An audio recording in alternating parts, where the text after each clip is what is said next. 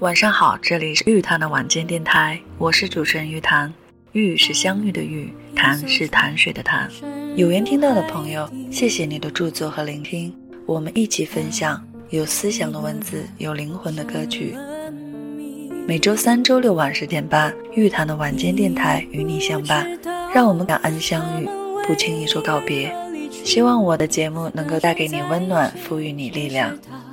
最后一句。又是一个周三的晚上十点半，问候所有收听节目的朋友。特殊时期，希望无论身心方面，大家都能够守护好自己和家人的健康。如果但凡有一点能力，能够帮助到我们身边的人的话，也请不要吝惜，尽可能的伸出我们的援助之手。每个人做我们可做的努力，大家团结起来，共度难关。今天的节目当中，想和大家分享的一篇文章，作者是复旦大学哲学学院教师玉哲俊，题目是“你没有愚蠢的权利”。二零一九年一月到二月，伦敦海格特公墓中的马克思墓遭到了两次破坏。第一次，有人试图用锤子把马克思的名字从大理石碑上敲掉；第二次，墓碑被喷上了红色的油漆。无独有偶。二零一八年年底，十八世纪启蒙哲学家康德在加里宁格勒的塑像被撒上了荧光色的油漆，原因是康德一度在当地机场的更名投票中领先。一些政客号召人们不要投票给康德，称他是叛国者，还说他的书没有人读，也不会有人想读。看到这样的消息，我不由得想起一句话：比烧书更可怕的罪行是不阅读它。曾经问过自己这样一个问题。如果模仿文艺复兴时期拉斐尔的名作《雅典学院》，按照其风格和构图来画出人类有史以来最伟大的头脑，应该选哪些人呢？我想，中国的孔子和老子，西方的马克思和康德都必定会入选。这也不是我个人的偏好。一九九九年，英国剑桥大学文理学院和 BBC 先后发起了评选千年第一思想家的活动，投票的结果是爱因斯坦排名第二，位居第一的是马克思。马克思的书依然在那里，很多人从未翻过，却徒生很多怨恨。或许正如英国哲学家罗素所说：“人生而无知，但是并不愚蠢，是教育使人愚蠢。”这里的教育不是指去学校读书，而是指整个社会营造出来的对待知识和真理的态度。如今我们身边的一些人，每天就是看看朋友圈。刷刷短视频，在几十个 G 的流量消费中，一天天的日子就这样不知不觉过去了。他似乎可以获得无穷无尽的快乐，却不知为了维持这样的好心情，很多东西被过滤了，人被流量豢养了，信源和圈层变成了每个人的茧。在无知和愚蠢之间有一条微妙的界限，绝大多数人并不愿意承认自己的愚蠢，却还大致晓得自己的无知。不过，干预无知，甚至阻碍别人求知，就接近于愚蠢了。德国二战时期著名的神学家彭惠菲尔在纳粹的监狱中写道：“愚蠢是一种道德上的缺陷，而不是一种理智上的缺陷。”在他看来，愚蠢不是智力低下，有些人智力超群，却依然是蠢人。愚蠢是后天形成的，而不是天生的。在某些特定的环境中，人把自己发展为蠢人，或者允许别人把自己发展为蠢人。马克思墓碑上的油漆可能无法彻底擦去，但思想是不会被杀死的。蠢还是不蠢，这不是一个问题。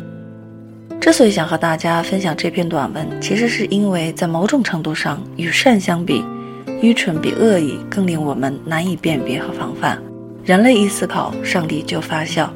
但是，割让自己的思想领地，放弃自己的思考权利，固守自己的思想偏见，就是一种愚蠢。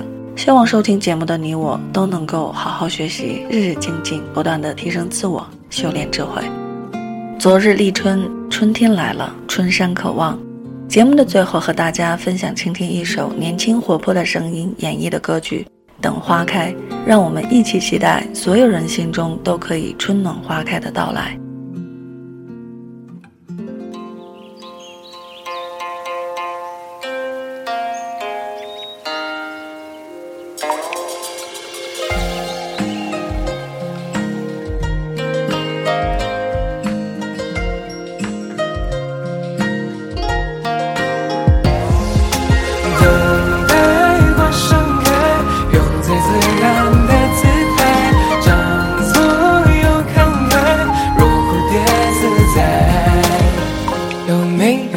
色彩能将所有无爱都涂改？有没有一朵花开，可以将乌云都驱散开？有没有一种期待，可以覆盖所有的悲哀？有没有一种心态，能得到自然自在？等待花盛开，有最新鲜的色彩，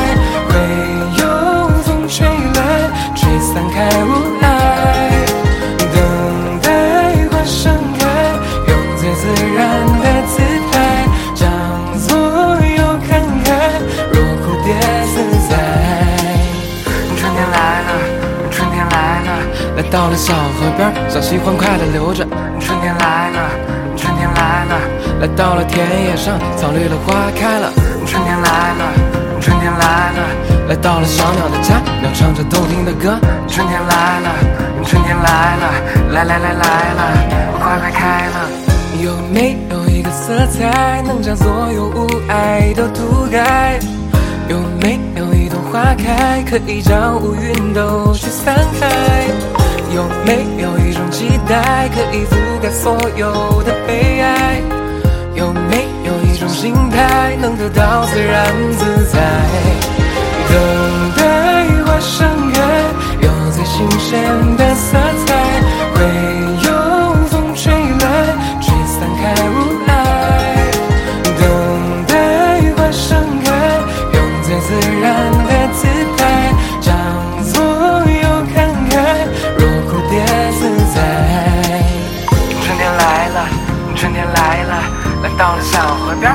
欢快地流着。